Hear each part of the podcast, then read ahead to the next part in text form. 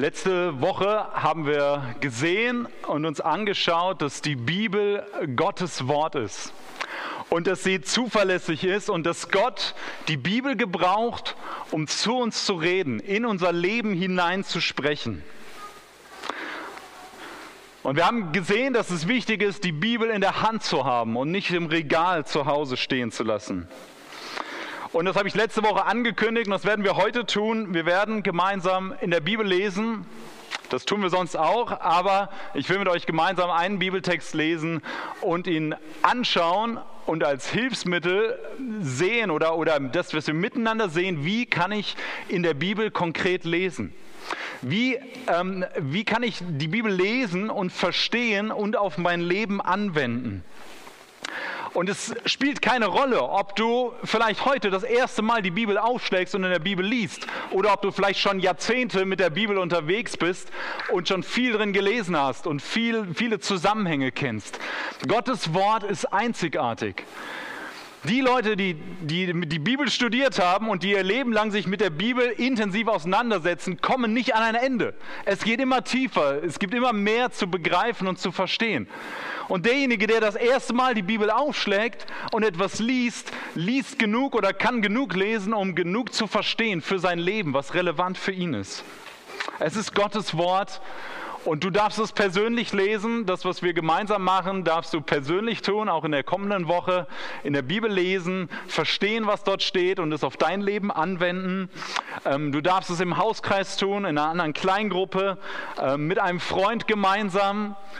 Äh, ich will dir eine Hilfe geben, wie du die Bibel liest und verstehen kannst. Heute wollen wir das gemeinsam tun mit der Begebenheit Jesus mitten im Sturm. Und Ihr habt am Eingang äh, dieses gelbe Handout bekommen. Wenn nicht, dann könnt ihr jetzt nochmal rausgehen und euch eins holen.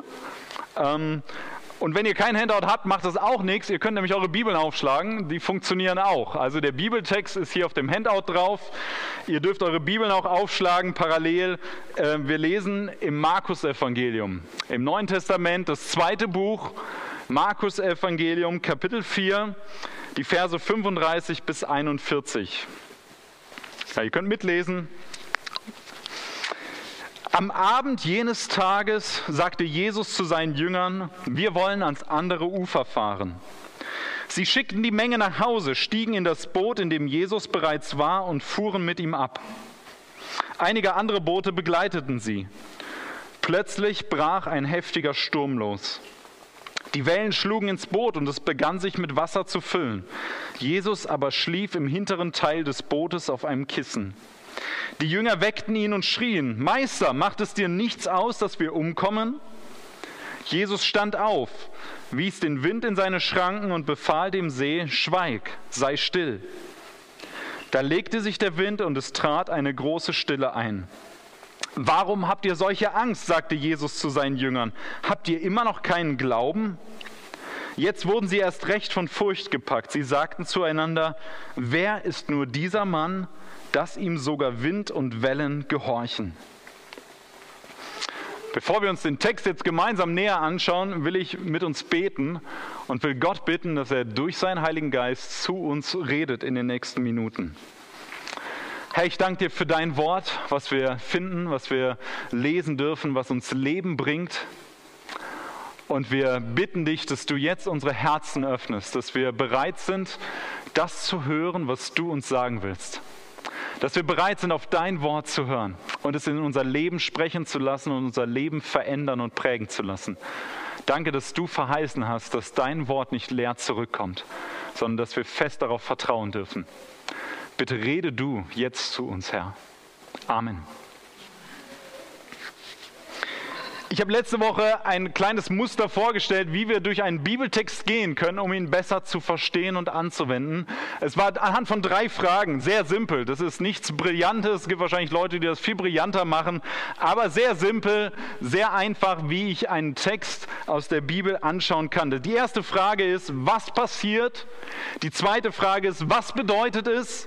Und die dritte Frage ist, was bedeutet es für uns oder für mich? Und anhand dieser drei Fragen will ich durch diesen Text durchgehen. Lasst uns das gemeinsam anschauen. Was passiert? Was steht dort Was sind die Gegebenheiten? Was ist der, der Rahmen? Was für Informationen haben wir im Text? Also gut, wir haben einen, einen Text, wo es auf, um einen See geht. Und in dem Zusammenhang, wenn ihr das Kapitel lest, ihr könnt Kapitel 4 zu Hause von Anfang an lesen, da habt ihr ein bisschen Zusammenhang. Ähm, wir sehen, dass es der See Genezareth ist. Das ist hier in der Mitte dieses große blaue Ding. See Genezareth in Galiläa im Norden von Israels.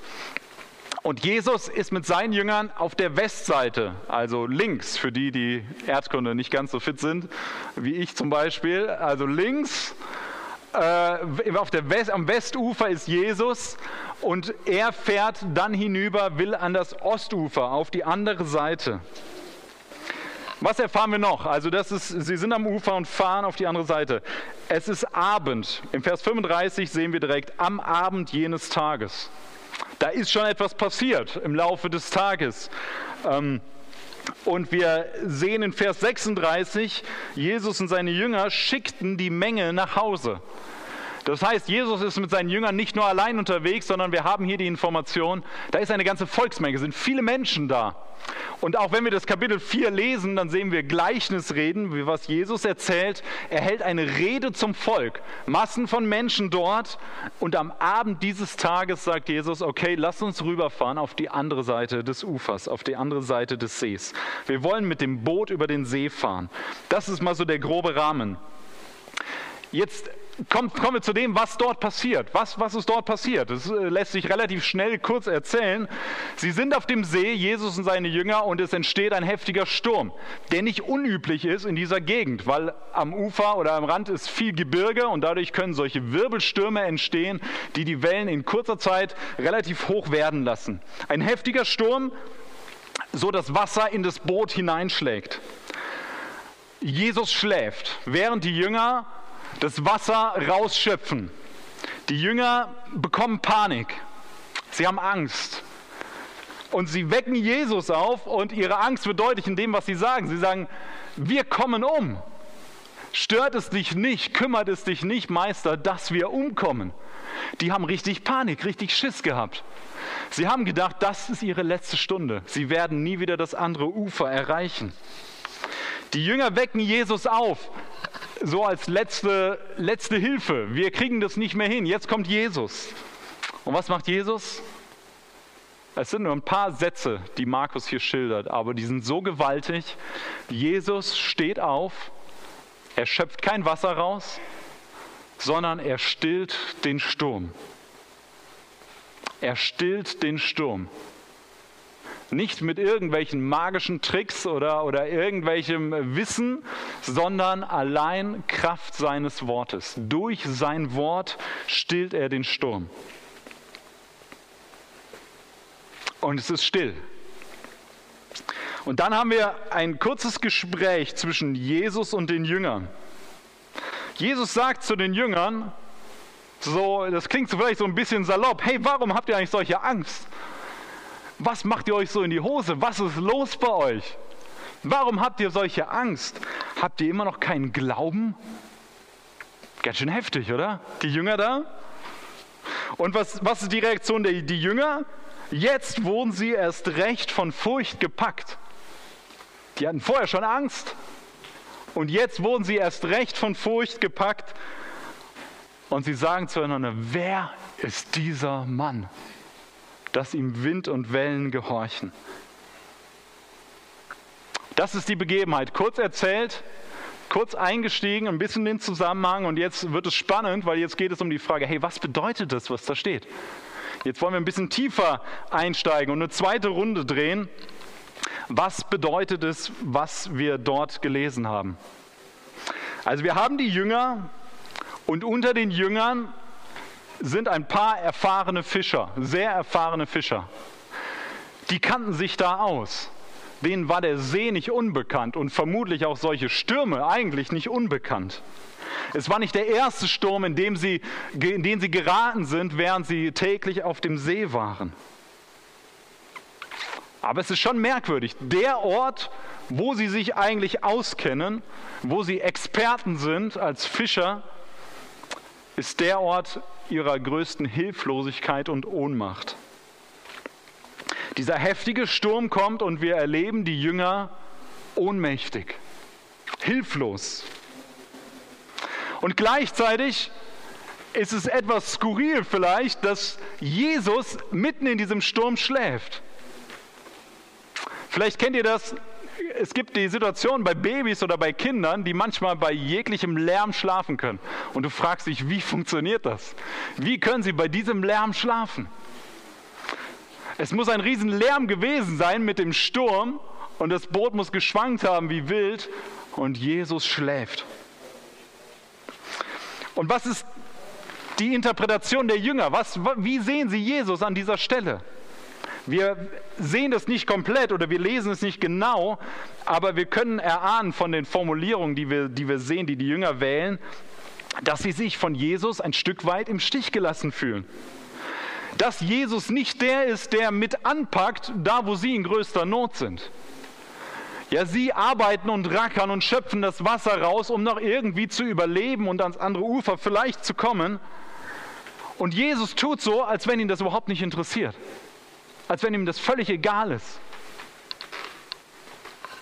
Und die Jünger formulieren diesen Vorwurf an Jesus und sagen, kümmert es dich nicht, dass wir umkommen. Jesus, du hast dich um so viele Menschen gekümmert bisher. Du hast Kranke geheilt, du hast Dämonen ausgetrieben, du hast Menschen geholfen in ihrer Not. Kümmert es dich nicht, dass wir hier jetzt umkommen, deine Jünger. Sie haben Angst und Panik. Das sind die Jünger. Und ich weiß nicht, wie es dir ging oder gehen würde, wenn du einer dieser Jünger gewesen wärst. Da am Wasser schöpfen und nebendran schläft jemand, nämlich Jesus. Und du denkst, hey Jesus, pack doch einfach mit an. Wir brauchen jede Hand, jeden Mann, der hier mit anpackt, um irgendwie durch diese Not zu kommen.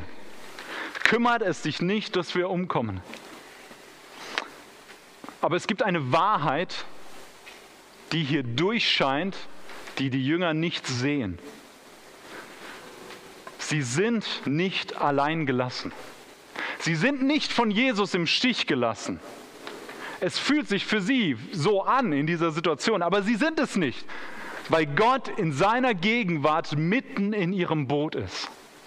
Mitten da, wo sie in Not sind und in Panik sind, ist Gott gegenwärtig. Gott ist da. Und wir sehen das weil das, das ist, was als nächstes passiert. Jesus steht auf und er spricht ein Wort. Genau genommen zwei Wörter im Griechischen. Schweig und sei still. Schweig und sei still. Hast du das mal probiert? Bei dem heftigsten Sturm, den du erlebt hast, bist du rausgegangen in den Wind und hast gerufen, Schweig, sei still. Was passiert? Hat es funktioniert? Ihr haltet mich vielleicht für ein bisschen bekloppt, oder? Das macht keiner von uns. Ja? Wir lernen, es funktioniert nicht. Ich mache das nicht, weil es nichts bringt. Bei uns passiert nichts. Aber ihr Lieben, ey, bei Jesus, da passiert was. Jesus stellt sich da raus, mitten auf dem See, mitten in dem Sturm. Und er sagt, schweig, sei still. Und es passiert. Es passiert. Unfassbar.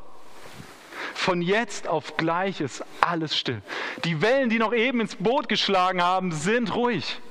Das Boot, was geschwankt hat ohne Ende, was zu, drohen, äh, zu sinken drohte, ist auf einmal ganz ruhig. Der Wind, der gefegt hat, ist auf einmal weg. Gottes Gegenwart ist mitten im Boot da. Ist da, wo die Jünger mitten in ihrer Not sind. Jesus ist mitten im Sturm da. Selbst da, wo die Jünger den Eindruck hatten, hey, den kümmert es doch nicht, der schläft nur. Und dann wird es knackig für die Jünger. Okay, als ob das nicht genug wäre, erst diese Panik und die Angst unterzugehen und dann Jesus zu erleben, wie er den Sturm stillt. Und jetzt konfrontiert Jesus sie noch mit ihrem Glauben, mit ihrem Vertrauen. Er sagt, hey, warum habt ihr Angst? Klingt das wie eine komische Frage an der Stelle? Ich meine, Jesus, du hast doch gesehen, wir sind fast untergegangen. Das ist doch logisch, dass wir Angst haben. Aber Jesus will auf was anderes hinaus. Er sagt, warum habt ihr solche Angst? Habt ihr immer noch keinen Glauben? Was meint er damit? Was meint Jesus damit? Ich denke, dieser Zusammenhang von Angst und Glauben macht deutlich, dass Jesus meint, dass sie letztlich noch nicht begriffen haben, wer Jesus tatsächlich ist und dass sie ihr volles Vertrauen auf Jesus setzen können und setzen müssen, egal in welcher Lebenslage dass die Jünger Jesus zwar erlebt haben und erlebt haben, wie er Wunder getan hat, aber dass das bisher noch nicht dazu geführt hat, dass das ihr Leben so verändert hat, dass sie voll Vertrauen auf Jesus leben, auch mitten im Sturm. Warum habt ihr solche Angst? Habt ihr immer noch keinen Glauben? Und wie reagieren die Jünger? Jetzt wurden sie erst recht von Furcht gepackt.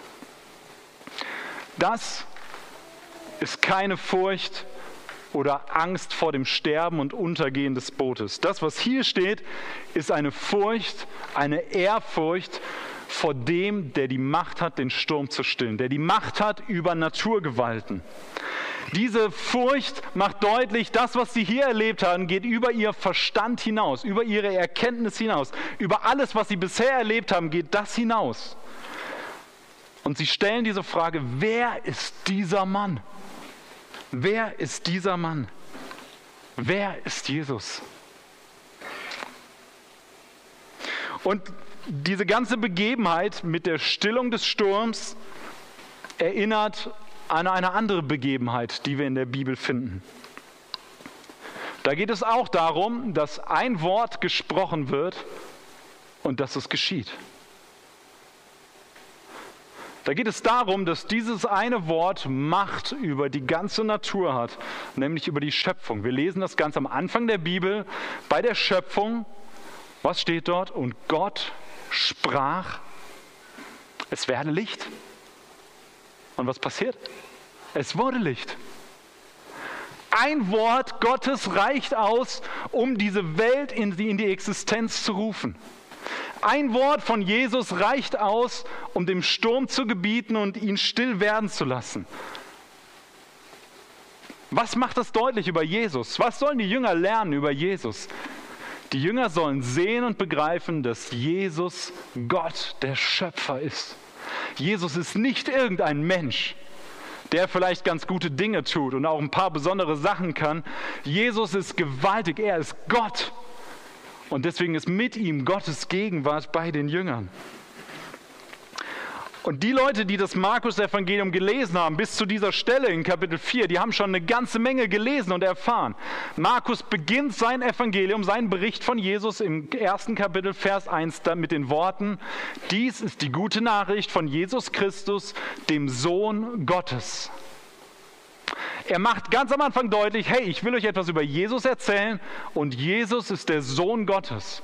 Und dann fängt Markus an, Kapitel für Kapitel Ereignisse aufzuzählen und zu berichten, die deutlich machen, Jesus ist mehr als ein Mensch. Jesus ist tatsächlich Gott selbst. Gott, der auf diese Erde gekommen ist, der Mensch geworden ist und der sein Leben an unserer Stelle gegeben hat. Jesus ist der Sohn Gottes. Er, er heilt, er treibt Dämonen aus, er spricht mit Vollmacht, er vergibt Sünden und er hat alle Macht selbst über die Naturgewalten.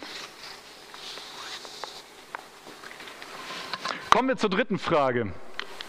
Am Schluss das Spannendste. Was bedeutet es für uns? Aber ich glaube, diese Frage sollten wir erst angehen, wenn wir vorher verstanden haben, worum geht es eigentlich überhaupt und worum ging es auch bei Jesus und den Jüngern in diesem Text und für die, die diesen Text gelesen haben im Markus-Evangelium. Aber was bedeutet es für uns? Stell dir die Frage zuallererst, wer ist Jesus für dich? Das ist die Frage im Markus-Evangelium. Das ist die Frage, die die Jünger aufwerfen, die am Schluss sagen, wer ist dieser Mann? Und das ist ganz entscheidend für dich heute, wie du diese Frage beantwortest. Wer ist Jesus für dich? Wie siehst du diesen Jesus?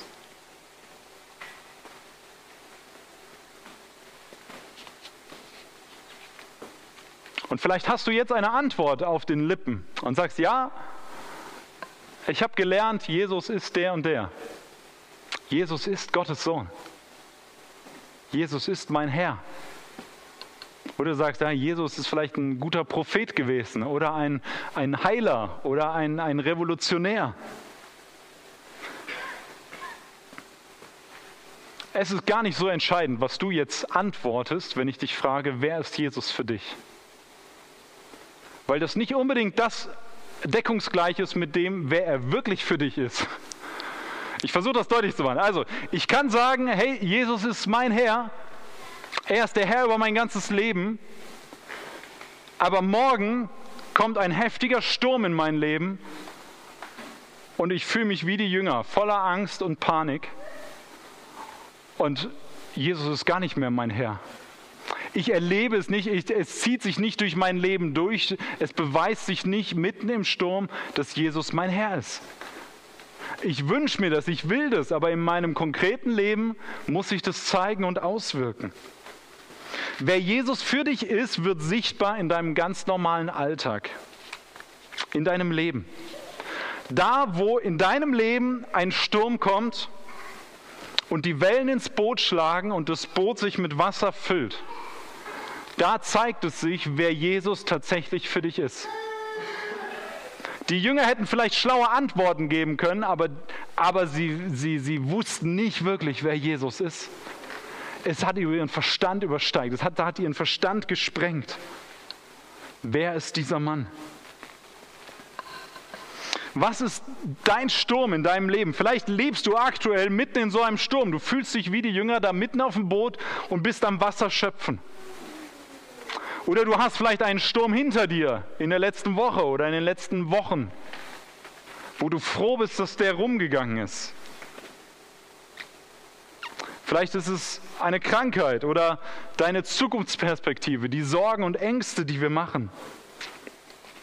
Vielleicht ist es ein liebloses Wort oder liebloses Verhalten oder ein Zornesausbruch oder Vergebungs, äh, keine Vergebungsbereitschaft, Verletzungen, die dir andere zugefügt haben, Situationen, die dich herausfordern, wo du dazu neigst, dass Gott klein wird in deinem Leben und deine Sorgen groß. Wo du übergangen wirst und wo du den Eindruck hast, mich sieht keiner, mich will keiner wo du das Gefühl hast, allein zu sein, außen vor zu sein, nicht beachtet zu werden. Das können alles Stürme sein in unserem Leben.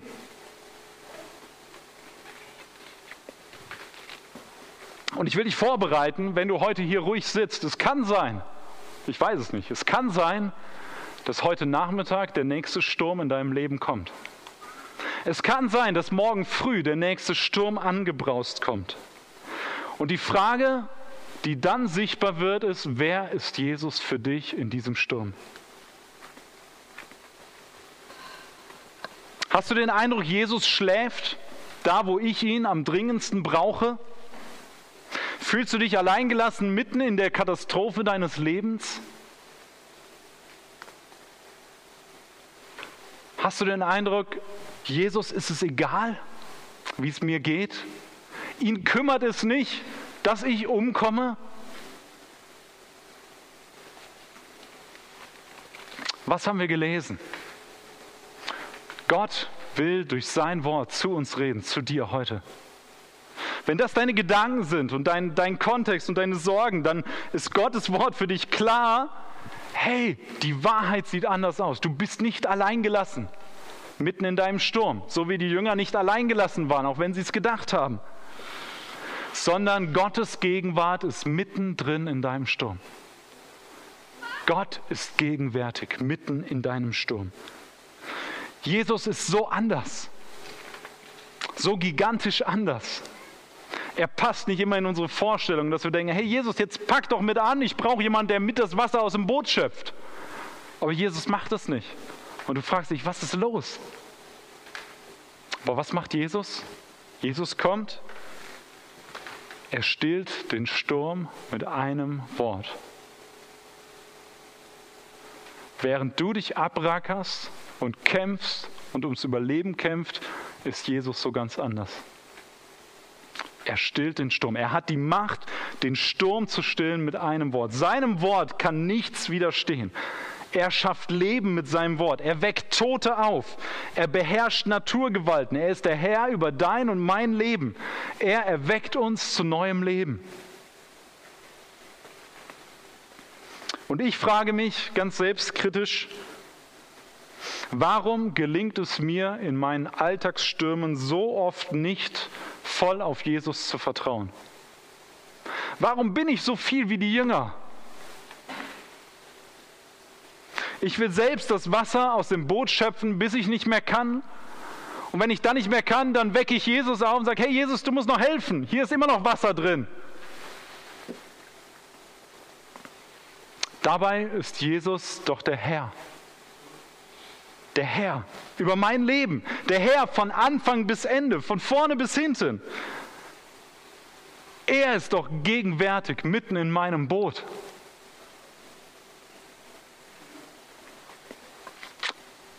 Und ich bin herausgefordert, heute neu, voll auf Jesus zu vertrauen. Was sagt Jesus zu den Jüngern? Habt ihr immer noch keinen Glauben? Vielleicht ist es das, was er zu dir auch sagt. Habt ihr immer noch keinen Glauben?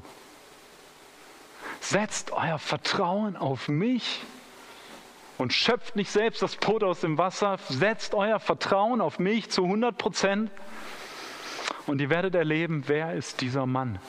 Es ist Jesus, der Sohn Gottes. Jesus ist der Sohn Gottes. Er ist mehr als nur ein Sturmstiller. Jesus ist nicht gekommen, um wie ein Feuerwehrmann überall die Brände zu löschen, die in unserem Leben entstehen. Hier ist ein Sturm, Jesus kommt und stillt den Sturm. Hier ist ein Sturm, Jesus kommt und stillt den Sturm. Nein, das ist nicht die Aufgabe von Jesus. Das ist nicht seine Berufung. Er ist nicht gekommen als Feuerwehrmann in der Not. Das Markus-Evangelium weist uns auf etwas Größeres, was Jesus selbst deutlich macht. Jesus sagt, ich bin gekommen, um die Verlorenen zu retten. Um die, die krank sind, zu heilen. Und zwar nicht in erster Linie äußerlich, das macht Jesus auch an vielen Stellen, sondern innerlich, in unserer Beziehung zu Gott. Er ist gekommen, um unser größtes Problem als Menschen zu lösen, nämlich uns von unserer Schuld und unserer Sünde Gott gegenüber zu befreien. Von unserem Unglauben und unserem Egoismus zu befreien. Er ist am Kreuz stellvertretend für unsere Schuld gestorben, damit wir leben können und zwar in vollem Vertrauen auf ihn. Die Jünger haben gigantische Sachen mit Jesus erlebt und trotzdem waren sie nicht in der Lage, an diesem Punkt voll auf Jesus zu vertrauen.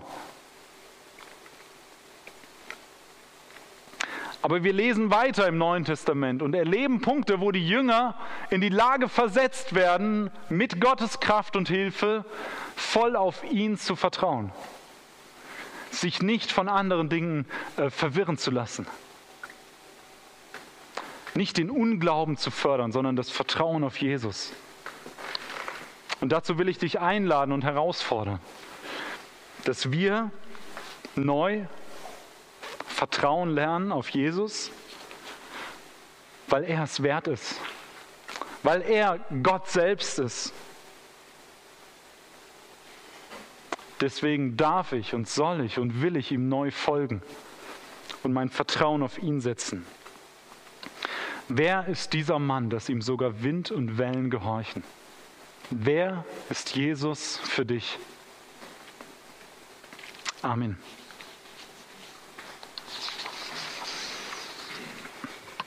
Wir wollen jetzt das Abendmahl gemeinsam feiern. Und das Abendmahl, ich will dich dazu einladen, wenn du dein Vertrauen auf Jesus gesetzt hast oder heute neu setzen willst, dass das Abendmahl genau dieses Zeichen ist, dass du dein Vertrauen, dass du sagst, Jesus, hey, ich kann nicht, ich will nicht mehr allein das Wasser aus dem Boot schöpfen in meinem Sturm, ich will dir vertrauen. Ich will mein Vertrauen auf dich setzen, weil du Jesus Gottes Sohn bist, weil du mir neues Leben geschenkt hast. Lasst uns das im Abendmahl gemeinsam feiern und diesen Zuspruch bekommen, während wir das Brot und, und den Saft zu uns nehmen. Ich lade euch auch zu Hause ein, vor dem Livestream das Abendmahl einzunehmen. Nehmt euch, stellt euch was Brot und Saft zurecht und ihr könnt es gleich parallel einnehmen, während wir das auch hier tun. Und ich lese uns aus dem Markus-Evangelium die Einsetzungsworte von Jesus, wo er mit seinen Jüngern zusammen ist, kurz vor seinem eigenen Tod. Und es steht dort, im weiteren Verlauf des Essens nahm Jesus Brot und dankte Gott dafür, brach es in Stücke und gab es den Jüngern mit den Worten, nehmt, das ist mein Leib. Dann nahm er einen Becher mit Wein, sprach ein Dankgebet, gab ihn den Jüngern und sie tranken alle daraus. Er sagte zu ihnen, das ist mein Blut, das Blut des Bundes, das für viele vergossen wird. Ich sage euch, ich werde nicht mehr vom Saft der Reben trinken, bis zu dem Tag, an dem ich den neuen Wein trinken werde im Reich Gottes. Wir haben diese Zusage von Jesus, wenn wir das Abendmahl einnehmen, dass er sein Leben für uns gegeben hat. Das Brot, das wir nehmen, das ist Christi Leib, der sich für mich gegeben hat, der, der sein Leben für mich gegeben hat. Den Saft, den wir trinken, ist symbolisch stellvertretend für das Blut, was, Jesus, was es Jesus gekostet hat, am Kreuz für meine Schuld zu sterben. Und wenn das dein Bekenntnis ist, dann lade ich dich herzlich ein zum Abendmahl. Ich bete mit uns. Herr, ich danke dir für dein Wort, für diesen Zuspruch, dass du uns Leben schenkst und dass wir in dir Leben haben und dass wir unser Vertrauen heute neu und wieder auf dich setzen dürfen. Wir danken dir, dass du ein gnädiger Gott bist, der, der unsere Sünde wegnimmt, der das getan hat, indem er selbst am Kreuz alles bezahlt, was wir verbrochen haben oder was wir hätten bezahlen müssen. Wir loben und preisen dich dafür. Amen.